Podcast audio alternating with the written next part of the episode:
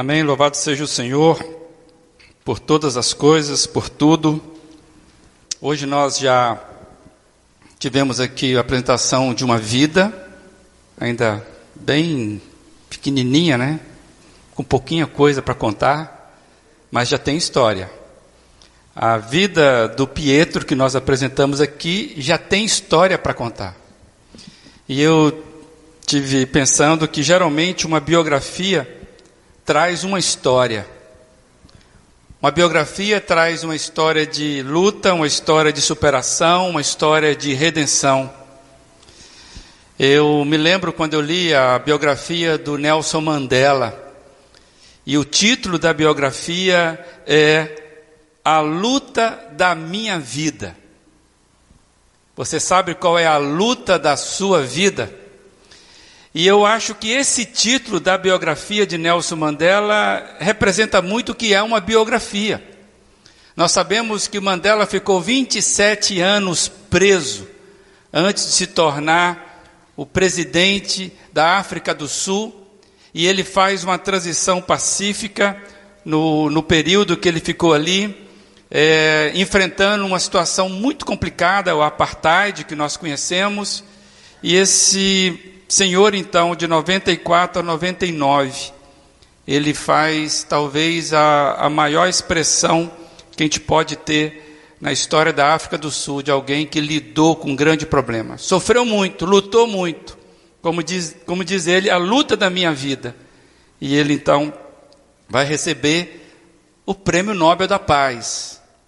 Eu lembrei também de um, de um de uma a biografia de Agassi, André Agassi. O André Agassi, na sua biografia, ele é um ex-tenista, é, primeiro do mundo, campeão de Grand Slam, ele cita Nelson Mandela. Ele tem um encontro com Nelson Mandela quando ele estava ali no auge da carreira dele. E o André Agassi, na sua história, também é uma história de luta. Ele praticamente perdeu a carreira dele depois de grande sucesso por uma vida tumultuada, praticamente ele perdeu o seu profissionalismo, porque ele se envolveu com coisas que não devia, inclusive drogas, e ele pôs tudo a perder. E ele então narra do zero, quando ele começou a reconstruir a sua, carteira, a sua carreira e ser campeão de novo de um Grand Slam. E ele diz o seguinte: a minha vida começou a mudar quando eu conheci um treinador e conheci um pastor conselheiro. O treinador me levou a um pastor conselheiro que começou a acompanhar a minha vida e a minha carreira retomou ao seu rumo e ele se tornou de novo campeão de um Grand Slam. Eu lembrei do Eric Clapton, a biografia onde ele relata a luta que ele teve e a redenção que ele teve na vida. Clapton, considerado um dos maiores guitarristas da música pop mundial, ele simplesmente caiu num, numa, numa dependência de drogas, foi para o fundo do poço, e ele conta como que ele foi se recuperando, principalmente do alcoolismo, numa casa de recuperação. E nós só ficamos sabendo que o Clapton, depois que ele se recuperou, ele passou a manter casas de recuperação para que outros possam se recuperar também. E ele diz na sua biografia que ele foi redimido, que ele deve a sua vida a Deus e a música. Umas quartas-feiras atrás, nós tivemos aqui falando sobre a história de Gladys Willard. É uma missionária que viveu na China por mais de 50 anos. E essa mulher, com muita luta, com muita dificuldade, inclusive com idioma. Ela foi é, é, reprovada em diversas agências que ninguém queria mandá-la porque ela não tinha perfil para ser missionária, mas ela tinha um chamado e ela foi assim mesmo. E lá ela, ela acabou é, conhecendo uma senhora que estava lá e ela transformou a casa dela numa casa de abrigo. E ela começou a conquistar o coração das pessoas e de repente veio em 1940 a invasão do, dos japoneses, ela foi obrigada a fugir, porque ela, a, a, a cidade dela foi atingida. E nessa fuga, então, diz a história que ela, somente ela, de adulto, com mais um ajudante, sempre nós precisamos de alguém. Eles conseguiram salvar mais de 100 crianças pelas montanhas ali para fugir dos ataques dos japoneses. Inclusive, essa história foi registrada no filme chamado A Morada da Sexta Felicidade, que era o nome da pousada dela. Esse, esse filme, inclusive, foi feito antes da morte dela. Em 1958 foi a produção desse filme. Uma história de luta, superação e de redenção. Aquelas crianças que foram salvas se tornaram adultas e, tes, e, e testemunham é, como que essa mulher foi agraciada na vida deles. Amados, você saberia dizer qual é a luta da sua vida? Você saberia dizer como que você tem lutado, o que tem ocupado as suas principais energias? Hoje nós queremos falar exatamente sobre a minha luta, a luta da vida e a luta de Deus. A Bíblia, eu posso dizer que é a biografia de Deus. Em que sentido? A biografia de Deus redimindo a história humana. E a luta de Deus é vista na luta dos seus, na luta do seu povo. Deus tem interesse nas nossas principais lutas. E Deus se envolveu numa luta que nós tínhamos por certo uma derrota. A Bíblia vem nos trazendo várias biografias que têm a digital do cuidado de Deus. Deus se interessa pelas nossas principais lutas, inclusive as mais íntimas, as mais profundas. Como nós temos lido aqui no Salmo 38, verso 9, que diz: Na tua presença, Senhor, estão os meus desejos todos, e a minha ansiedade não te é oculta. Amados, somos seres sensíveis, seres sensitivos, que podemos contar com Deus sensível às nossas causas. Somente seres sensíveis podem orar porque sabe que tem um Deus que é sensível às nossas causas. Existe é, é, várias histórias na Bíblia, e esse texto que nós lemos aqui, de, do Salmo 38, ele já vem nos visitando já há alguns domingos. E a partir dele nós aprendemos algumas coisas que eu queria destacar para você lembrar você que tem nos acompanhado. Primeiro, que Deus conhece os segredos do coração. Por isso eu posso me achegar a Ele no quarto secreto da minha alma, aquilo que mais está dentro de mim, depositar aos seus pés os meus desejos, os meus suspiros, as minhas ânsias, as minhas dores. Amados, nós, quando falamos sobre isso, nós trouxemos aquele, aquele estudo que é chamado de janela é, é, Johad, quando nós aprendemos os quartos da nossa, das nossas emoções, nós aprendemos também com a vida do pastor Dietrich Bonhoeffer, que foi perseguido pelo nazismo, e ele teve ali uma, uma, uma percepção do cuidado de Deus, e nós lemos aqui, amados, Deus sabe lidar com as nossas emoções melhor do que nós mesmos. Também nós vimos que a vida não é um erro de Deus. Toda vida ela é uma manifestação do poder gracioso de Deus. O Pietro não é um erro de Deus, nem a sua vida é um erro de Deus.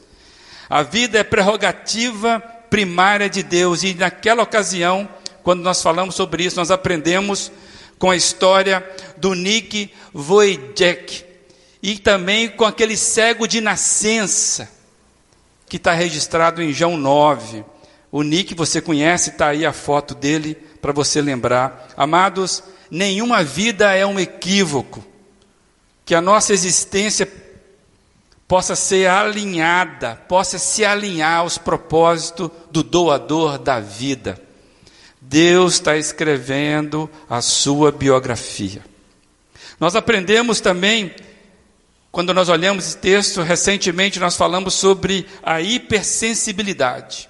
A hipersensibilidade é um problema para os nossos relacionamentos. Nenhuma vida se desenvolve, nenhuma vida amadurece, nenhuma vida cresce sem o enfrentamento das adversidades. A vida é sensibilidade e a hipersensibilidade é a tentativa de proteção contra os dissabores da vida.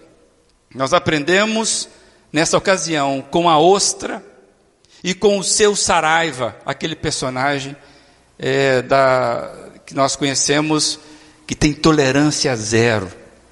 Amados, nós precisamos tratar da nossa hipersensibilidade para amadurecermos os nossos relacionamentos. Nós não somos ostra, nós somos seres sensitivos e nós sentimos a vida. Amados, em suma, nós queremos trazer que ninguém se cura sozinho. Ninguém amadurece sozinho. Ninguém deve lutar sozinho. Ninguém se desenvolve se fechando como ostra. Ninguém é uma ilha, já disse alguém. Na, na última semana passou agora, nós comemoramos o Dia do Amigo. Eu recebi algumas mensagens sobre o Dia do Amigo. Espero que você tenha recebido algumas. E o dia do amigo é a, prova de que nós precisamos de alguém para nos desenvolver. Tem um ditado que diz que quem encontra o amigo encontra um tesouro. A própria Bíblia diz e vai dizer que em todo tempo ama o amigo e no tempo da angústia nasce o irmão. Por isso que tem amigo que é mais chegado que o irmão. Isso está em Provérbios 17 e Provérbios 18. O amigo, aquele, aquela pessoa, você tem amigo, dá para encher a mão dificilmente. O amigo que nós estamos falando é do calibre daquela pessoa que é forjada na adversidade. E o amigo que é forjado em tempos de aflição ganha espaço dentro da gente. Como eu sou grato aos meus amigos Uns ficaram pelas estradas, pela estrada da vida. Outros estão comigo até hoje. Amigos ganham espaço dentro da gente. Amigos nos constrange a sermos melhores enquanto pessoa. Você precisa de amigos que possam ajudar você a escrever melhor a sua biografia. A vida geralmente nos machuca e geralmente somos mais machucados por dentro do que por fora. Por isso é de extrema importância que eu e você possamos olhar a vida com a sensibilidade equilibrada. E quando nós olhamos as biografias, talvez você já leu algumas biografias, você vai ver que a história é uma história de superação. Então, você no seu sofrimento, na sua diversidade, você não está sozinho, lembre-se disso. Não desista da vida, porque Deus a deu. Tem muita gente que desiste da vida por causa das dificuldades da vida. Eu queria dizer, a luta da sua vida, a luta da vida, precisa conhecer onde é que Deus está. Deus tem uma luta a seu favor. Não desista da vida. E Deus coloca pessoas para nos ajudar nessa caminhada. Ninguém caminha sozinho.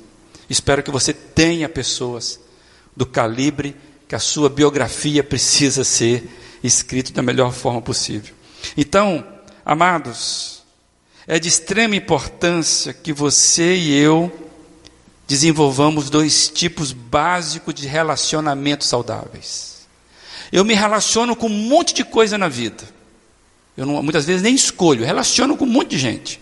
Gente no trânsito, no supermercado, né? Você se relaciona com alguém do caixa, quando você faz compra, relacionamentos da vida. Agora, para você crescer na vida, você precisa saber dos seus relacionamentos. Eu quero falar de dois tipos de relacionamentos saudáveis que você precisa estar atento. Primeiro é com Deus. Porque Deus conhece os segredos do coração, como já tivemos aqui. É aquela parte desconhecida onde somente Deus consegue enxergar. Você precisa parar de correr de Deus, se é possível. se é possível se esconder de Deus. Mas entenda que Deus está interessado na sua biografia. E Ele conhece os segredos do seu coração. Onde tem medo. Hoje nós estávamos conversando com a família e uma pessoa da família falou assim: Eu tinha muito medo. E aí ela me diz: Deus falou comigo três vezes e contou a experiência dela. Vencer o medo, a gente pode contar com esse Deus, pessoal, amoroso, que conhece os nossos segredos. Então você precisa ter muito cuidado para desenvolver dois tipos de relacionamentos saudáveis. Primeiro, com Deus. Segundo, com amigos. Pois os amigos reconhecerão as áreas que são cegas para mim. O amigo é aquele que consegue enxergar o que eu não vejo e ele, com amor, vai nos ensinando a sermos melhores enquanto pessoas. Quem são seus amigos? Quais são os critérios da sua amizade? Isso não é discriminação, isso é decisão. Amados, nem Jesus caminhou com todo mundo. Jesus tinha os seus discípulos e tinha os seus amigos. Ele não negou atenção a ninguém, mas ele sabia com quem caminhar, com quem que você caminha. Os seus amigos são amigos que fazem você melhorar a sua biografia ou não? Com amigos, amados, pois ambas as coisas, Deus e amigos, é necessário que eu e você possamos confiar e desenvolver. Amigo é conquistado, amigo é de caminhar, são conexões necessárias para vencermos as nossas questões existenciais. Sem Deus, você vai patinar na sua luta sozinho. Sem amigos, você vai se perder nessa caminhada. Como já dissemos aqui, somos seres sensíveis. Refletimos a vida que sentimos. O sentimento é próprio do do ser que reflete sobre ele. Ele sabe do seu sentimento. E nós somos seres sensitíveis com capacidade de refletir sobre o que sentimos da vida. Muito do que sabemos da vida passa por aquilo que sentimos: dores, alegrias, conquistas, derrotas. É assim que nós vamos sabendo o que é a vida. Mas é certo que as marcas mais sensíveis, elas acontecem dentro de nós e muitas vezes são feitas de dores e sofrimento. Parece que a gente aprende mais com a diversidade do que com as tempos de bonança. Parece que a dor tem uma didática de nos fazer melhores enquanto seres do que as alegrias, os momentos só de, de festividade. Somos seres, amados, que precisamos aprender com as nossas emoções. E há uma tendência de se avaliar cada emoção perturbadora que se sente. Você sabe disso. Quando algo te perturba, você começa a avaliar naquele momento sobre a sua vida. De onde ela veio? Por que estou atormentado? O que, que deu errado? Qual é o propósito?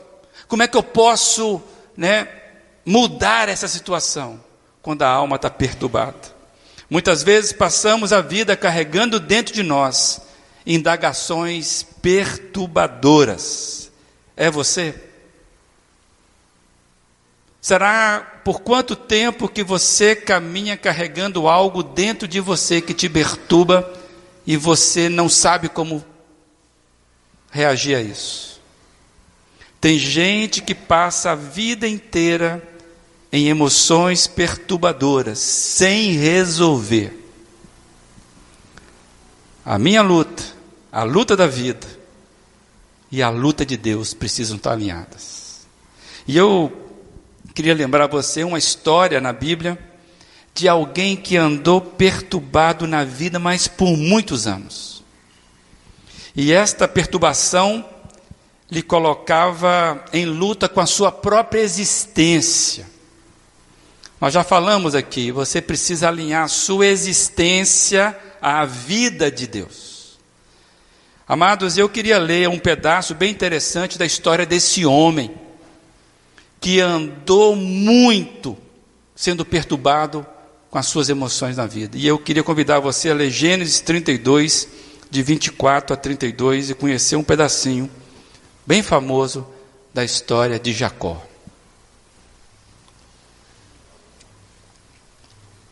Diz assim o texto bíblico: E Jacó ficou sozinho. Então veio um homem que se pôs a lutar com ele até o amanhecer. Quando o homem viu que não poderia dominá-lo, tocou na articulação da coxa de Jacó, de forma que lhe deslocou a coxa enquanto lutavam. Então o homem disse: Deixe-me ir, pois o dia já desponta. Mas Jacó lhe respondeu: Não te deixarei ir, a não ser que me abençoes. O homem lhe perguntou: Qual é o seu nome? Jacó, respondeu ele. Então disse o homem: Seu nome não será mais Jacó, mas sim Israel, porque você lutou com Deus e com os homens e venceu. Prosseguiu Jacó: Peço-te que me digas o teu nome. Mas ele respondeu: Por que me perguntas? Por que me pergunta o meu nome? E o abençoou ali.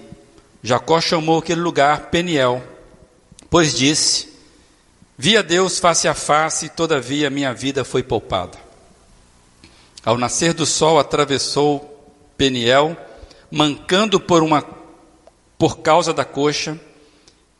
Por isso, até o dia de hoje, os israelitas não comem o músculo ligado à articulação do quadril, porque nesse músculo Jacó foi ferido.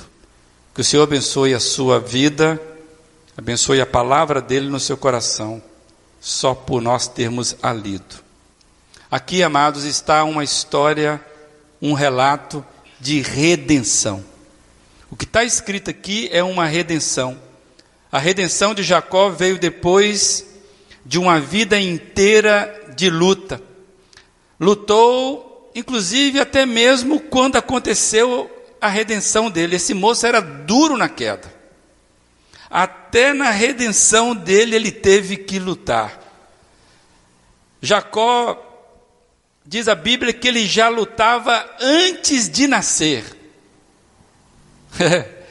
ele é, ele diz o texto que ele já disputava com seu irmão, né, gêmeo no, no, no, no ventre da sua mãe, disputando a melhor colocação ali, já no ventre, antes de nascer com seu irmão. E, e esta luta, depois do nascimento, o acompanhou nos seus primeiros anos em casa, ao ponto de Jacó ter que sair fugido pela ira do seu irmão eh, Esaú, por ter que ficou irado pelas trapaças de Jacó. Jacó era um cara que disputava a vida cada espaço, era um cara que era extremamente combativo.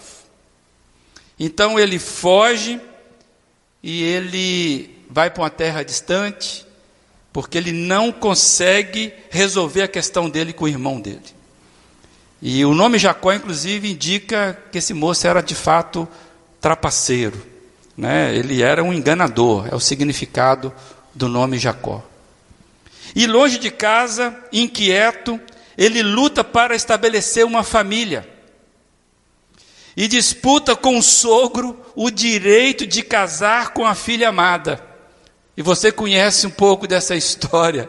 Então ele passa anos disputando, lutando para conquistar as suas coisas diante de um sogro velhaco, um sogro mais malandro do que ele, velhaco nos negócios. E esse moço então vai ali lutando para conquistar as coisas, apesar de ser abençoado, mas tinha uma luta dentro dele. E foram tantas disputas com o sogro, que acabou fugindo dele também, por tantas confusões que ele arrumou lá naquelas terras. E esse moço, então, já com família, com criança, mulheres, camelo, um monte de coisa, esse cara está saindo de volta para a terra dele. E aí ele recebe a notícia que ele ia encontrar com o irmão dele que estava no caminho. esse homem mal resolvido, saindo de uma vida tumultuada nas terras do seu sogro, se vê obrigado a encarar o seu irmão Esaú, que estava no caminho dele mais uma vez. E aí, Gênesis 32, 6 e 7, que nós o lemos, eu quero projetar aí, diz assim: Quando os mensageiros voltaram a Jacó, disseram-lhe: Fomos até o seu irmão Esaú, e ele está vindo ao seu encontro com quatrocentos homens. Jacó encheu-se de medo e foi tomado de angústia. Olha o estado de alma desse moço. É, pessoal, o sentimento de culpa sempre é um peso para as nossas emoções. E ele vinha carregando esse sentimento de culpa, as emoções se agitaram dentro dele quando ele ouviu a palavra: o seu irmão está vindo aí. Como seria enfrentar de frente o irmão magoado depois de tantos anos? Nós temos dificuldades com isso.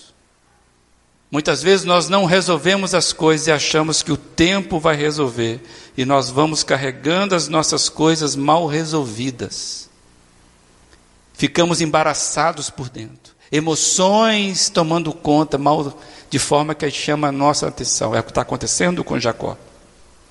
Como é que o meu irmão vai re reagir uma vez que ele queria me matar e ele sabe que eu o enganei e eu sei que eu o enganei? Não está muito boa essa relação. As inquietações de Jacó, eu escrevi aqui, vou ler, né? Parecia um milho de pipoca milho de pipoca em óleo quente. O que acontece? Toda hora pipocava alguma situação confusa, mexendo com as suas é, emoções, deixando ele inquieto. É, só que dessa vez acontece algo diferente a Jacó. O homem que passou a vida inteira arrumando confusão e fugindo das soluções. E por isso inquietado. Desta vez ele resolveu de forma diferente. E eu queria compartilhar com você essa frase: que Jacó, em vez de fuga ou dissimulações, barganhas, ele resolve lutar a luta das suas inquietações diretamente com Deus. Esse moço resolveu, pela primeira vez, levar a sério as suas questões não resolvidas, e talvez a, a mais pesada, mal resolvida, era com seu irmão de sangue, seu irmão desde nascimento. Porque ali estava registrada a bênção dos seus pais. E no contexto, quando a gente lê o capítulo desde o início, é, a gente vai perceber que o capítulo 32 e o 33, depois você lê com calma, fala do, do relato completo desse encontro com o irmão dele. Mas no início do capítulo 32, você percebe que Jacó, ele já vinha mergulhado num momento intenso de oração diante de Deus. Ele se derrama diante de Deus, a partir do verso 9 do capítulo 32, você começa a ver a oração de Jacó diante de Deus. Amados, este relato que lemos aqui da luta dele com o anjo é uma manifestação palpável, palpável, vinda de Deus. Para muitos estudiosos, dizem que esse homem que lutou com Jacó, ali no Monte Peniel, é o próprio Senhor Jesus encarnado antes da sua encarnação definitiva na sua missão com a cruz. Muitos chegam a pensar nisso. Mas nós sabemos se é o próprio Jesus ou se é um anjo. Nós sabemos que é um, um emissário de Deus que estava ali lutando com Jacó.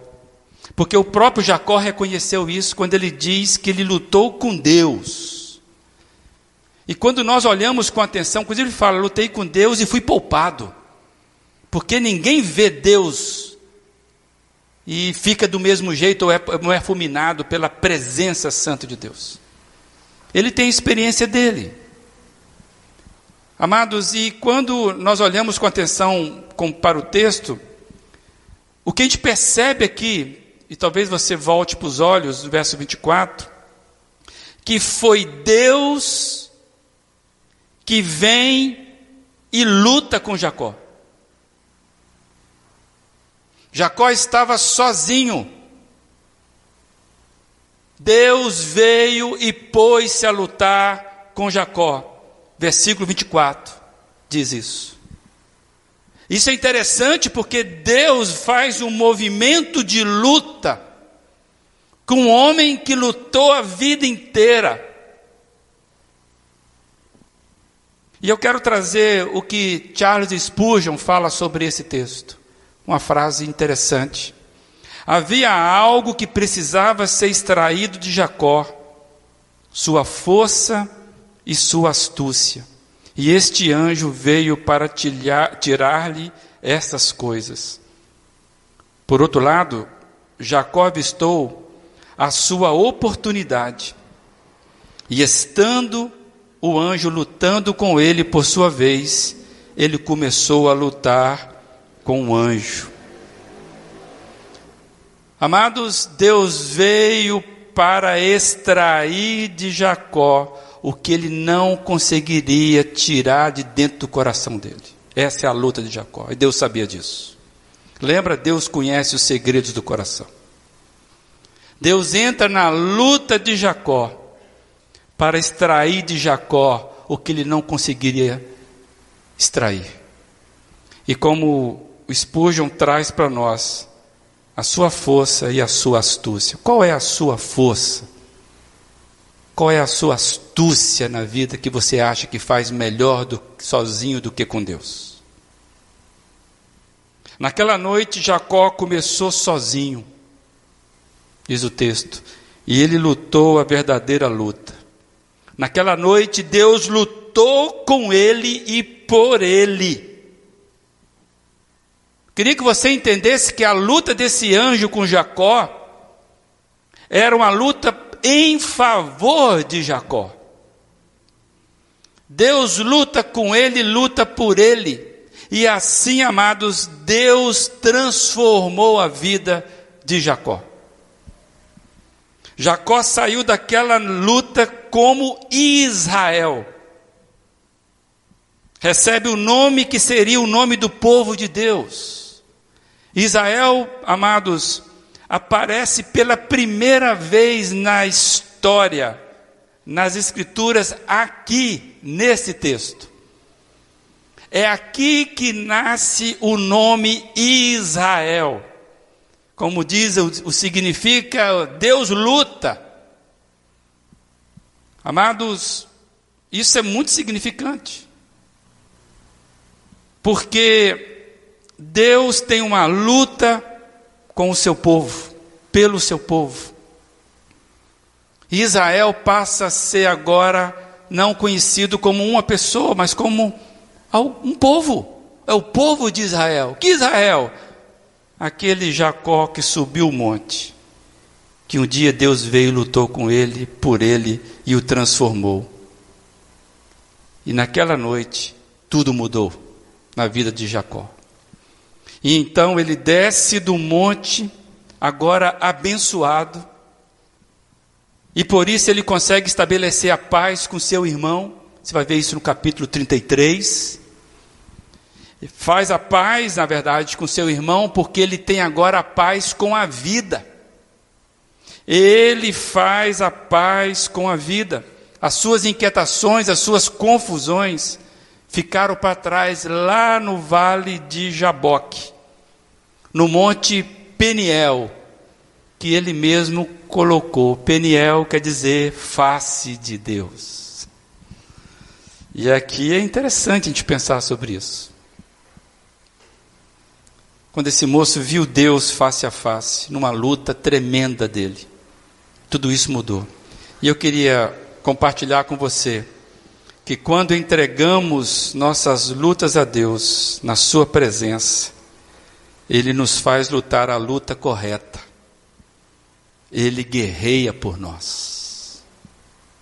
Meus queridos, está acontecendo aqui é uma questão de escolher a luta certa da vida. Jacó, diante de Esaú, da ameaça que ele sentia, ele poderia muito bem tentar, como parece que ele tentou no texto, tentar uma estratégia pela sua astúcia, pelo seu conhecimento, como ele sempre fez na vida. Mas tinha algo dentro dele mal resolvido que ele sabia que precisava resolver de vez. E tudo começou quando ele ficou sozinho naquele monte. E ele vem, vem Deus e luta com ele. E ele percebeu que era a luta certa da vida dele. Amados, Peniel, a face de Deus. Nós precisamos escolher a luta certa da vida, aquela luta em que Deus entra. Aquela luta em que eu luto com Deus. A luta de Deus na qual Ele luta por mim. Ele não vai desistir dessa luta, porque Ele não desiste da gente.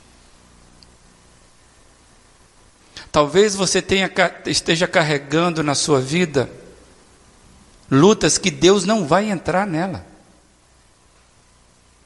Talvez você tenha optado por lutar coisas que Deus está te chamando para a luta dele. Se você quer Deus lutando por você, você precisa entender que Ele quer lutar em seu favor e não vai ser fácil você ser derrotado e, entre aspas, derrotar Deus nas suas lutas. Queria que você fosse honesto suficientemente com você, corajoso o suficiente com você. Que tal subir sozinho e encarar uma luta com Deus? Tem gente que acha que viver com Deus é fuga. Não é fuga. Não é qualquer pessoa que consegue caminhar com Deus. Deixa eu dar uma puxada aqui bem legal. Igreja não é fuga da realidade. Igreja é lugar de gente corajosa, gente que dá a cara a tapa, gente que enfrenta uma contra, uh, uma posição de contracultura, gente que não vai aos sabores do, do que está valendo, de moda. Gente que segue Jesus, que luta a luta de Deus, luta a luta da vida na perspectiva de Deus. Desculpa a expressão, é gente muito macho. Não é gente fraca, não. Mas não somos fortes porque somos nós, é porque Deus luta por nós. Eu quero dizer isso. Você precisa rever a sua vida e saber qual luta que você está envolvido. Talvez a sua luta por dinheiro seja o que Deus menos quer de você. A sua luta por beleza, você vai perder todas. Sua ganância. A sua luta por felicidade a todo custo. As suas inquietações dentro do seu coração. Seus déficits emocionais. Meu convite é que você faça que nem Jacó. Fique sozinho diante de Deus, deixa Deus lutar com você. Se derrama diante dele. Ele conhece todos os segredos do seu coração. Amados, ele luta por nós. Ele luta com nós. E ele vai, não vai desistir da gente se nós fizermos exatamente isso. Ele não vai desistir de você. Será que hoje é o dia do, do seu vale de Jaboque? Será que hoje é o dia de você transformar a sua noite solitária em Peniel? Será que é hoje? Para Jacó foi naquele dia. Eu queria compartilhar com você um texto do Eudine Peterson que ele comenta acerca disso. Eudine diz assim: Alguns de nós já desistimos de nós mesmos da mesma maneira que desistiríamos de Jacó se não conhecêssemos o poder que Deus tem para mudar as pessoas. Ficamos tão desencorajados com as nossas tentativas de amar e sermos justos que perguntamos a nós mesmos: será que algum dia vou ter algum progresso na caminhada com Deus? Outro de nós parecem estar tão afastados da graça, do amor e dos caminhos de Deus que nos perguntamos: quem conseguirá mudar esta minha cabeça dura e calejada? A resposta a, esta, a estas perguntas está na margem do vale de Jaboque. Você não pode, mas Deus pode. Não há pessoa que Ele não possa mudar. Nem mesmo você é exceção. Nem aquilo que é pior em você, aquelas coisas que você tenta esconder e que ninguém além de você pode ver. A luta de Jacó, amados, é a luta de todos nós. É a luta de todos nós. Nossas inquietações e anseios, nossas perturbações, Deus conhece os segredos do coração. Jacó começou sozinho naquela noite escura, pois era uma luta em que ele precisava somente ele fazer com Deus. Mas a noite findou e com a manhã, a luta acabou. A bênção da paz foi concedida na manhã daquele dia. O coração de Jacó foi conquistado pelo Deus que luta a nossa luta. Jacó venceu os seus maiores temores na força do braço daquele que lutou com ele. Assim, Jacó pôde restabelecer a paz com seu irmão ofendido. Graça de Deus. Meus queridos, o que eu aprendo com tudo isso? Quero compartilhar essa frase com você. Eu nunca vou lutar sozinho quando eu luto a luta de Deus. A batalha maior é o meu relacionamento com Deus. Enquanto eu não resolver esta luta, a vida não vai se encaixar. Como já dissemos aqui, é por dentro onde a vida mais nos machuca. A luta de Jacó, amados, aponta para todos nós. Jacó é Israel, Israel é o povo de Deus, a saga do povo de Deus desemboca na igreja. A igreja é formada então de Jacozinhos que decidiram lutar a luta de Deus. Se eu fosse perguntar aqui, para muitos aqui, conte um pouquinho da sua biografia, e vocês vão ver quantos jacozinhos existem dentro da igreja que resolveu lutar a luta da vida na perspectiva da luta de Deus. Nós não somos melhores que ninguém. Nós somos aqueles que resolvemos lutar a luta de Deus como todo pastor empurra para a igreja, eu poderia ficar apenas com a primeira parte. Qual é a luta da sua vida? Entrega a sua luta para o Senhor Jesus. Que tal hoje você resolver encarar a luta diante de Deus, hoje à noite? E passa a noite inteira se for preciso, mas resolva a sua questão. Mas eu quero avançar um pouco mais nessa reflexão rapidamente. A batalha fundamental da vida de qualquer pessoa é relacionar-se bem com Deus. Você está bem com Deus? Mas não só relacionar-se, Deus é meu amigão, mas adorá-lo. Você adora Deus na sua vida. E não só se relacionar bem e adorá-lo, mas desfrutá-lo. Desfrutar desfrutar da presença de Deus, amados, não tem preço. Me desculpa, Mastercard, ou avisa, não sei quem faz isso, mas de fato não tem preço. E não só se relacionar bem com Deus, adorá-lo, desfrutá-lo, mas sobretudo viver na Sua presença, ao ponto de ouvir a voz quando eu me achego a um texto escrito há tantos anos atrás e Deus vem e me dá um. Como é que chama isso? Um, um golpe que me desloca e eu falo: Senhor, é isso que eu precisava. Que bom que eu perdi essa para o Senhor. A luta da vida precisa ser perdida, entre aspas, chocada, marcada pelo Senhor. E onde eu quero chegar, amados? Que lembra que nós falamos no início? Eu e você precisamos ter cuidado de relacionarmos de forma bem, bem é, matura com Deus e com amigos. Cara, você precisa conhecer esse Deus que luta por você. Esse Deus que luta a luta da vida por você.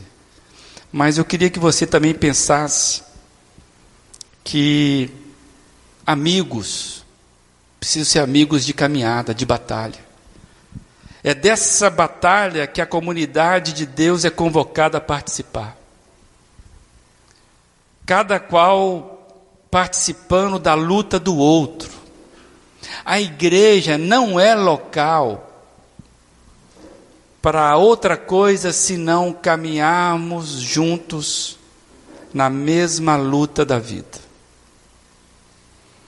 Somos essencialmente, amados, criados para nos relacionar, e Deus sabe disso. Somos seres comunitários. Fazer conexões é a nossa base existencial. Por isso que Deus criou um jeito para facilitar nossas, a nossa caminhada, a nossa biografia ser melhorada amigos, irmãos. É por isso que Deus criou a igreja como a forma de comunicar da sua vida a nós. E não é à toa que Paulo vai chamar a igreja de corpo de Cristo. É a vida comunitária que vão alcançando o que a vida de Deus, a vida de Cristo tem. A igreja não é uma instituição que fica lá separada da luta do monte, deu para entender? Peniel se tornou Peniel porque alguém lutou com Deus. Essa igreja precisa ser igreja, corpo de Cristo, pessoas que experimentam da caminhada, da luta de Deus. Essa é o chamado desta igreja, lutarmos as lutas da vida na perspectiva de Deus. E eu quero ler 1 Coríntios 12, 25 a 26. Queria que você começasse a confiar na igreja. Não porque ela é santa, mas porque aqui nós temos Jacozinhos lutando.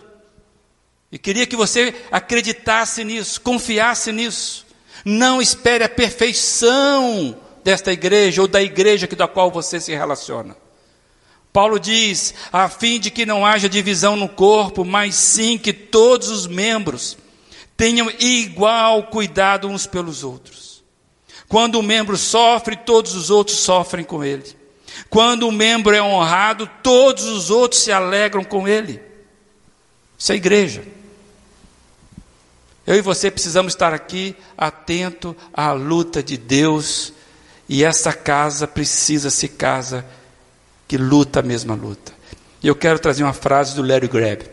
Larry Greb diz o seguinte: é uma batalha que eu não posso vencer sozinho.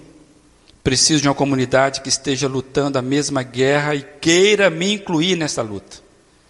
Preciso de uma comunidade que entre na minha batalha e me ajude a identificar qual é ela, para que eu não desperdice a minha vida combatendo batalhas menores, que é a minha tendência. Amados, não precisamos lutar sozinhos. Não precisamos lutar a luta errada da vida. Precisamos lutar a luta de Deus. Igreja, fala minha igreja. Precisamos ser a comunidade aos pés de Peniel.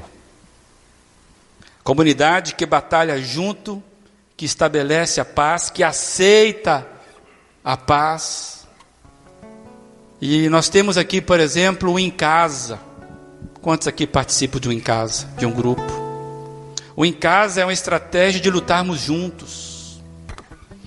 Os nossos pequenos grupos nos treinam para lutar a luta da vida da forma correta, para que nós possamos suportar uns, outros, uns aos outros, sermos instrumento de Deus. O mês de agosto começa agora no próximo domingo, é o mês de aniversário do nosso em casa. E nós queremos valorizar isso. Queremos, amados, nos envolver da pedagogia da luta de Deus do cuidado. Amados, que os nossos em casas sejam verdadeiros lugares onde Peniel é vivido e testemunhado da nossa vida. Então eu queria lançar dois desafios enquanto você vai ouvir a canção. Primeiro, você precisa se ajustar em Deus. Não interessa quanto tempo, como é que é a sua experiência, mas talvez você precisa passar uma noite e deixe aquela noite aos pés do Senhor Jesus, lute com Ele. Não tem nada que você não possa lançar no peito de Deus que Ele não dá conta. Agora deixa Deus lutar com você. Deixa Deus lutar com você. E deixa Ele te marcar. Porque a marca que Deus fizer na sua vida é bênção. Você pode sair manco na vida, mas você vai sair em paz por resto dela. Esse é o primeiro ponto. Então aproveite e faça esse encontro essa noite. Transforme o seu encontro em Peniel. O segundo convite é para a igreja. Por que, que você ainda está disperso? Por que, que você ainda não veio para a comunidade? Ajudar essa comunidade a ser uma comunidade de resgate de pessoas. Se envolva. Dê mais uma vez a oportunidade de Deus transformar a sua vida numa comunidade, porque Ele trabalha assim. Você sozinho não vai dar conta, acredite. Você foi chamado para fazer parte do meio. Então, se envolva no em casa. Ah, mas se envolva no em casa, deixa Deus cuidar. A luta de Deus é a luta da minha vida, é a luta da sua vida, é a luta que interessa. Então se agarre em cada oportunidade de você ser abençoado por Deus. Pode ser um almoço que é feito aqui, pode ser um, uma quarta-feira de oração, pode ser um encontro na praça, uma quinta-feira num pequeno grupo que parece que vai ser a mesma coisa. Não perca a oportunidade de transformar noites escuras em Peniel, gente. E essa igreja precisa ser assim. Que Deus nos faça esta comunidade, comunidade que não nos deixa lutar sozinho. Faça sua oração, não sei onde se encontra, mas faça sua oração